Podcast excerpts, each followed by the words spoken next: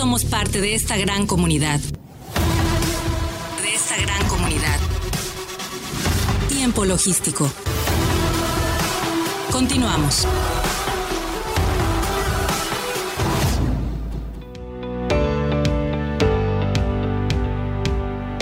Bien, pues muchísimas gracias por continuar con nosotros. Estamos aquí de regreso en tiempo logístico. Por supuesto, muy agradecido con todos ustedes que nos han seguido en este programa como tradicionalmente lo hacemos desde hace 16 años. Y bueno, como les comenté al inicio del programa, vamos a tener en este segmento eh, al contador Enrique Canón Pedragosa. Él viene del Uruguay y bueno, podemos iniciar eh, con una plática con él eh, respecto a las buenas prácticas del comercio exterior en Uruguay, que quizás podamos tener ideas de que se puedan replicar en este país. Y bueno, para esto también tenemos aquí, como todos los martes, a Omar Arechiga, pero le vamos a dar la más cordial bienvenida. Omar, por favor, si nos lo presentas antes. Con gusto. Mire, hoy estamos de marteles largos en el programa, Paco. La verdad es que tenemos el privilegio de tener a Enrique Canón, quien me gustaría leer un poco de su currícula. Él es contador público de, de Ciencias Económico-Administrativas de la ciudad de Uruguay, eh, de la universidad. También es este business administrador de, la, de Estocolmo en Suecia, ¿verdad? Tiene estudios de Master Administration también de la Universidad de la Empresa en el Uruguay. Y por supuesto me gustaría destacar eh, dentro de una inmensa currícula eh, las actividades principales que ha desempeñado. Se ha desempeñado como director nacional de aduanas en Uruguay por dos periodos y sobre todo muy importante destacar, vicepresidente regional de América y del Caribe de la Organización Mundial de Aduanas, de la OMA y por supuesto un puesto súper importantísimo, fue presidente del Consejo de la Organización Mundial de Aduanas del 2017 al 2019 y por supuesto hoy es senador electo de Uruguay. Entonces hoy démosle la bienvenida a nuestro, a nuestro ponente del día de hoy, Enrique Canón. Gracias por estar aquí en esta tu casa en tiempo logístico. Bienvenido. Agradecido yo que me den esa, esa recepción y bueno, estoy a la, a la disposición de ustedes que tienen una tarea tan importante. Bueno, eh, te pido nada más si te puedes acercar un poquito más al micrófono cuando hables, te lo agradezco. Y bueno, eh, como yo lo comenté al principio, el tema relacionado a las buenas prácticas del comercio exterior en Uruguay, ¿nos podrás dar un preámbulo de esto? Y que quizás, bueno, podría ser eh, interesante para hacer un análisis de implementarlas en este país. Claro. En primer lugar, lo que tengo que decir que uh, las, diferencias de escala entre Uruguay y México, tanto en, en materia de comercio exterior y por lo tanto aduaneras, son enormes, ¿no? Es una, nuestra es una economía pequeña, un país muy grande, pero grande de corazón, pero pequeña como economía. Apenas 3 millones y no llega a 3 millones y medio de habitantes, es un mercado interno pequeño y es un país eh, abierto al mundo. O sea, los países pequeños no tienen más defensa eh, para, para, crecer, para, para el bienestar de, su, de sus ciudadanos que, que abrirse al mundo y exportar, importar.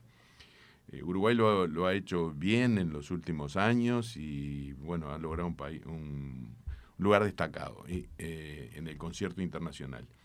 Ah, de ahí es donde viene que, que parecería ser una casualidad, pero no, no, es casualidad, que yo tomara la dirección de aduanas del Uruguay en el 2010. Antes había sido eh, consultor privado del Banco Interamericano de Desarrollo, dispuse de un préstamo que también manejé en la Dirección Nacional de Aduana de 22 millones de dólares para modernizar la aduana uruguaya. Y mm, eh, llego en entonces, como decía, en el 2010 a la Dirección de Aduana, repito, por segundo periodo consecutivo como director. Eh, y eh, todo eso confluye a que yo resultara electo en el 2017 como presidente del Consejo de la Organización de la Aduana. Fue un inmenso honor, un trabajo eh, muy arduo eh, durante dos periodos porque es con reelección, 2017-2018, 2018-2019, en donde 182 directores de aduana de todo el mundo confluyen en Bruselas, Bélgica, para deliberar sobre el comercio exterior y las aduanas. Y sobre todo ser presidente del organismo más importante, la Organización Mundial de Aduanas, una super responsabilidad, ¿no? Me temblaban las piernas, quiero decir, porque hay que gobernar, me tocó un periodo súper difícil, porque confluyó no solo los temas técnicos aduaneros, sino algunos temas políticos que nos restaron, eh, o sea... Eh, Sesiones de trabajo por atenderlos. Exacto, derivaron en, que el, Consejo este, tuviera otro foco, que fuera un, foco más, más político. Pero bueno, volviendo al, tema. Fue, fue un inmenso honor, fue una experiencia que siempre recuerdo con mucho cariño y en donde coseché muchos amigos, entre, entre ellos tuvo Mar, eh, acá la gente de Manzanillo que, conozco, que conocí a través de eso, porque eso me, posibilitó participar en diversos simposios internacionales, seminarios, conversatorios. En la Academia Mundial del Derecho también. Exacto. El, cosechar buenos amigos como el doctor Andrés Rode, que es conocido por todos y en toda América Latina, es una eminencia en derecho aduanero y a través de él fui, como le comentaba Omar recién, a dos congresos del, de la Academia del Derecho Aduanero Internacional. Eh, entonces, yendo a tu pregunta, sí, sí, sí. Eh, por eso viste el preámbulo de decir que cualquier comparación es odiosa, pero esta mucho más porque estamos comparando peras con manzanas y muchas manzanas con pocas peras. O sea, México, una potencia internacional, Uruguay un país pequeño. Pero bien, hay cosas que sí son replicables y... Han hecho eh, cosas buenas en temas del comercio exterior. Eh, Entonces eh, eso, eso hay que Tan ese sí que, que, que decidieron en votación del Consejo designarte su presidente a nivel mundial. ¿no? Sí, sí, fue, gané por un triple, como dicen en el básquetbol.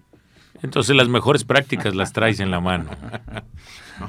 Esto curioso sirve de anécdota porque era una elección entre la directora nacional de, Austria, eh, que también se postulaba al mismo cargo, que es el presidente del Consejo de la OMA, y, quien les habla, un servidor, eh, y bueno, eh, gané por un triple, 73 a 70, 143 países votaron y me eligieron a mí.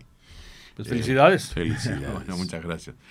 eso ya terminó, quedó en el pasado como una gran experiencia y mm, yendo a, la, a, la, a, las mejores prácticas. Bueno, de eso a su vez me posibilitó, además de recorrer el mundo y recoger mucha experiencia y sobre todo muchas amistades, siempre uno eh, en distintas oportunidades conversa con otras gentes y les dice otros directores, otra gente del sector privado, cosa que siempre es muy interesante, pues enriquece. Y entonces ah, de ahí surge el intercambio de, ¿y tú cómo haces esto en tu país? ¿Y, cómo se encara esto en tu país? Y, entonces uno va aprendiendo de los demás, eh, de manera que nada, nada es de eh, genuinamente, o sea, exclusivamente autóctono, exclusivamente originario. Siempre nos tomamos prestadas cosas de otros países, de otras latitudes que le hacen mejor que nosotros. Lo que sí hemos hecho en Uruguay es eh, modernizar, y esto lo quiero relativizar en el sentido de que, bueno, cambió el gobierno, esto no lo puedo ocultar, no, no, no, no, no lo quiero ocultar, bueno, y de manera que sí quedaron las prácticas que se, implantaron durante mi administración en la Dirección Nacional de Aduanas, pero la orientación política general de comercio exterior es, es, otra, es distinta. y quiere y, y, habla bien de mi país y de, y de la aduana uruguaya el que las eh, modificaciones, la modernización que se implementó en el periodo 2010-2019 eh, está ahí sin, sin que eso se haya derribado. ¿Y cuáles fueron estas? Fueron la facilitación del comercio, que es lo que las aduanas postulan y, tratan de llegar cuanto más lejos mejor en esto, eh, fundamentalmente después de, de que la OMC en Bali eh, adoptara, en el Consejo Ministerial del 2013, en Bali, Indonesia, adoptara el acuerdo de facilitación de comercio. Eh, la facilitación de comercio es, es, algo que beneficia a todo el mundo. Cuanto más comercio, más, eh, más, más producción, más bienestar. Lo, postulo siempre y es una verdad de, la ciencia económica desde siempre. Entonces, Ustedes saben que hace mucho tiempo, eh, si, nos remontamos a la, primera mitad del siglo XX, eh, eh, era, calculo que México también, era una época de altos aranceles, de, no dejar entrar productos o defender mucho la industria nacional. Eso después se, fue derribando, se fue cambiando fruto del avance del comercio internacional. Y luego los aranceles ya no cumplieron la función de defender, de defenderse tras un muro. Eh, las distintas industrias, los distintos rubros debieron competir con productos del exterior. Y eso es verdad para casi todos los países del mundo. Eh, entonces, derribados que fueron los aranceles, eh, entonces, ¿qué quedaba para que el comercio fluyera?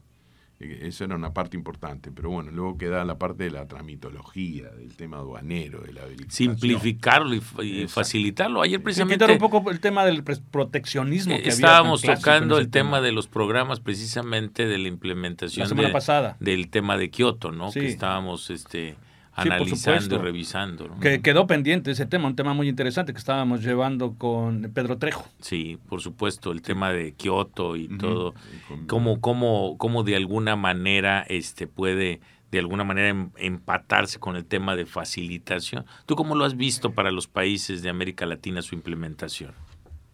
América Latina tiene en sus aduanas, las aduanas en América Latina son anteriores a los países, anteriores a los estados, anteriores a los ejércitos, incluso vienen de la época de la colonia. Eh, el tema, el nombre contrabando deviene de que en, las autoridades españolas de la colonia metían bandos, eh, o sea, edictos, y los edictos tenían que ver con el comercio exterior entonces prohibían la importación de otros países que no fueran de España de determinados productos. Entonces quien infringía eso y, hacía entrar productos de Inglaterra, que quería también, eh, estaba en plena, sobre todo pre-revolución industrial, eh, tenía muchos productos para ofrecer, eh, de manera que quien introducía las colonias de, de, las Américas, productos que vinieran de Inglaterra, estaba contraviniendo el bando colonial. Y de ahí viene la definición de contrabando. Eh, decía, me fui de tema quizás, pero eh, las aduanas en América Latina, como decía, son previas a, previas a los estados, previas a la independencia, previas a los ejércitos, previas a, todas las instituciones que, que, son como base estructural de un estado. Y por tanto tiene una cultura mm, eh, centenaria. Eh, entonces, modificar para, para bien o cambiarlo para, en cualquier facilitar, sentido. ¿no? para facilitar cuando, cuando las aduanas vienen de altos aranceles y defender la industria nacional y eh, todo aquello que, como dije, perimió. Eh, entonces, cambiar esa cultura en el funcionario aduanero es muy difícil. Y ni por mal ni por bien no hay malignidad en esto, sino simplemente es una cultura que viene de mucho tiempo. Entonces, lo que hicimos en, en, Uruguay, lo primero fue em, modernizar en el sentido de digitalizar todo lo que tiene que ver con el trámite aduanero. O sea, lo, lo ejemplifico con esto, sencillamente, tiene mucho por detrás, pero quiere decir, eh, el edificio de aduana, me cuentan quienes eh, tienen años en, la labor aduanera, eh, siempre estaba lleno de gente con papelitos que iban de una oficina a otra haciendo trámites. bueno, a, partir de, no, no, quiero decir de la administración que yo presidí, ya venía de antes el proceso, pero bueno, se culmina con la digitalización de todos los trámites aduaneros, de manera que todo se puede hacer a distancia, no hay, no hay necesidad de ir a la oficina y eso empieza por facilitar, y mucho. O sea que generaban la activación del semáforo aduanal o equiparable mecanismo de selección o como se llama en Uruguay, el dispositivo de control de manera remota. De manera electrónica les daban el resultado. Empezaba por la declaración, el documento único aduanero. Eh, que es eh, el señor importador, que se comunica con su despachante, le dice yo quiero importar acero y, se clasifica, en fin, todas, todas los, las materias que, que son eh, aduaneras por excelencia, se le da un valor, se hace la declaración y la declaración se hace a distancia. Eso ingresa a un sistema informático, que es el, sistema informático de aduana uruguaya que se llama Lucía, eh, y el sistema eh, clasifica la declaración de acuerdo a, o sea, lo, ingresa en un módulo de riesgo. Y el módulo de riesgo lo que determina es justamente lo que tú decías, el semáforo, si, si esa mercancía, su llegada, debe ser simplemente desaduanada sin más trámite, si tiene que ser, eso se llama canal verde en la jerga aduanera, canal eh, naranja, quiere decir eh, verificación documental, es decir, que se revisan uno a uno todos los documentos, no solo la declaración, sino el, manifiesto de carga y todos los documentos que vienen acompañando la importación. Eh, y el último canal es el canal rojo, que es donde hay una presunción de algún tipo de riesgo para, el, para la salud, para la economía, para lo que fuere del, de la ciudadanía del país. Entonces en ese caso se abre el contenedor, si, se trata de un contenedor, y se verifica físicamente. Pero el resultado se conoce con antelación a la carga física. Lo, lo, que se lo que es efectivamente lo se determina el canal y ya cuando llega la carga eh, entonces ya va a estos tres canales eh, el 95% en el mundo, no solo en Uruguay, pero en Uruguay, cuando yo asumí la dirección nacional, se, se, verifica, se pasaba por Canal Rojo, es decir, se verificaba físicamente eh, un 30% de la carga, que era mucho. Eh, creo que hoy en día, que, política que se sostiene, no debe, eh, solo se pasa a Canal Rojo, se verifica físicamente aproximadamente un 5%, entre un 5 y un 10% dependiendo de la... Sobre todo eso esto hace, hace eficiente porque separa, Paco, el tema de, de, la cuestión física y logística que luego eh, en algunos países todavía somos deseosos de tener la carga física, formar los camiones y hasta que el camión llega a un semáforo físico es cuando puede conocer el resultado y someterse o no a una revisión contra todo un proceso logístico de unidades.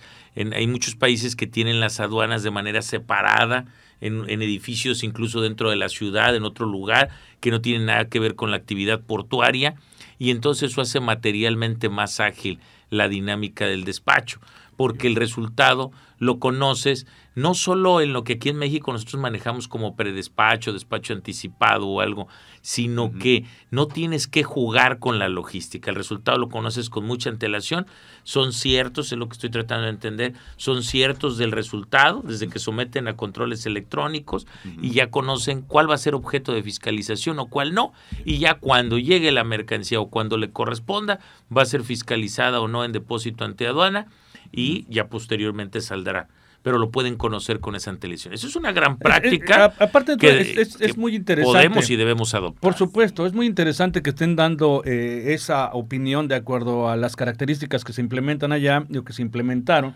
a, lo que puede referenciar a este país. de verdad que es interesante poderlo analizar, pero les tengo una sorpresa, tenemos que ir a un corte. Vamos a un corte y vamos a regresar. vamos a, otorgar otro segmento más eh, porque eh, de verdad creemos que es importante que podamos seguir platicando con él y hay que aprovecharlo. Lo tenemos aquí en Manzanillo. Vamos a un corte, por favor, no le cambie. Está usted en tiempo logístico. Regresamos. Somos la voz del comercio exterior. Tiempo logístico. Tiempo logístico. Permanece con nosotros.